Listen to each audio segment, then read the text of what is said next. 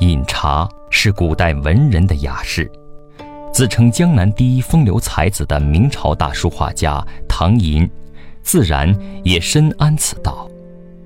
唐寅一生写了不少茶诗，也留下了如《品茶图》《释名图》等几幅茶画。《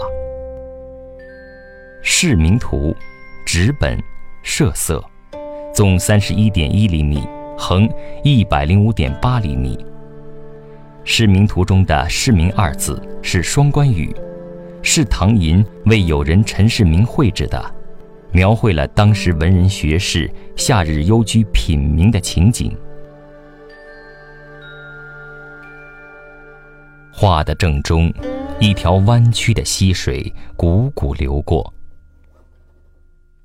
溪的左岸坐落着几间茅屋，屋后竹林掩映。屋前，两棵挺拔的苍松直插云天。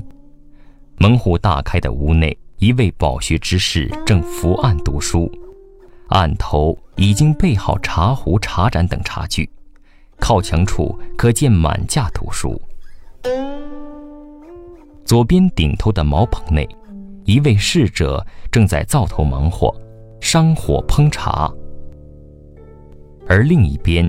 仙风道骨的客人正在光临，他宽服长袍，手拄长杖，正从小桥上款步而来。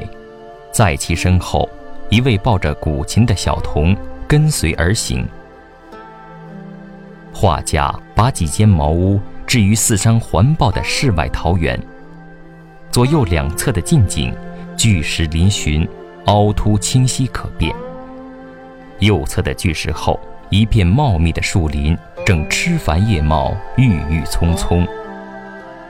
树林后面隐现着陡峭的山峦，画面的远处，连绵的群山在弥漫的山雾中若隐若现。山间飞瀑时分时合，飞流而下，落到山脚，汇集成湍急的溪水，由远而近。蜿蜒着绕屋而过。市名图的布局别出心意，虚实相生，层次分明。色彩上，近景墨色浓黑，皴擦细腻的巨石与淡雅清润的屋舍坡岸形成对比，而静态的山石与动态的流水，静坐的主人与走动的客人的巧妙结合。使得整幅画面轻快灵动。透过画面，我们似乎听到潺潺的流水，闻到淡淡的茶香。释名图的引首是与唐寅同为吴门四家的文征明题写的“释名”二字，画后有唐寅的五言字题诗：“日长何所事，明晚自赏迟。”料得南窗下，清风满鬓丝。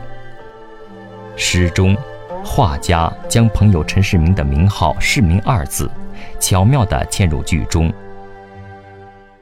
画卷后，还有明代学者陆灿于嘉靖乙未年撰写的《世明辩》一文，记述了陈世明与客人论辩饮茶的雅事。